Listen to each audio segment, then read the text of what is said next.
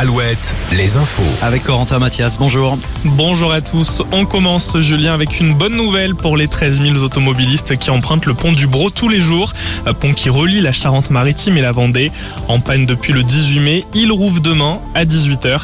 Annonce des élus des deux départements qui se réunissaient cet après-midi pour faire un point. Tous les détails à retrouver sur alouette.fr.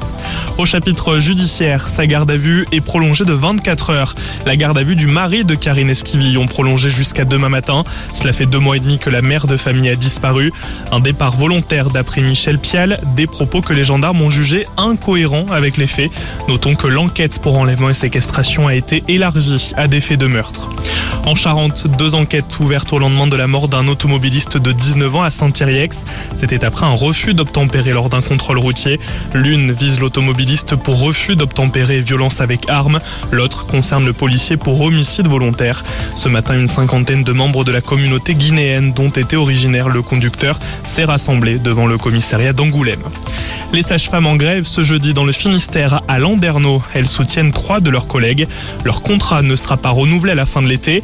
Une annonce qui fait écho aux événements récents de la maternité. Rappelons-le, les accouchements au sein de l'établissement sont suspendus depuis hier jusqu'à demain, faute de personnel. Quelles sont les destinations les plus prisées pour cet été? Destinations les plus abordables La plateforme Airbnb a établi son top 10. La Bretagne figure dans le classement. Deux villes bretonnes se trouvent à la quatrième et neuvième position. En quatrième position, Roscoff et en neuvième position, Guidel. En sport, J-35 avant le coup d'envoi du mondial féminin. Oui, et la compétition sera diffusée sur des chaînes gratuites. Les groupes France TV et M6 ont obtenu les droits de diffusion. La Coupe du Monde du 20 juillet au 20 août en Australie. Sachez aussi aussi que le groupe public et le groupe privé auront les droits de diffusion des matchs de l'équipe de France féminine jusqu'en 2027. Voilà Julien, l'info revient dans une heure. Effectivement, 18h, nouveau point sur l'actu. Merci Corentin. Alouette, toujours plus de hit.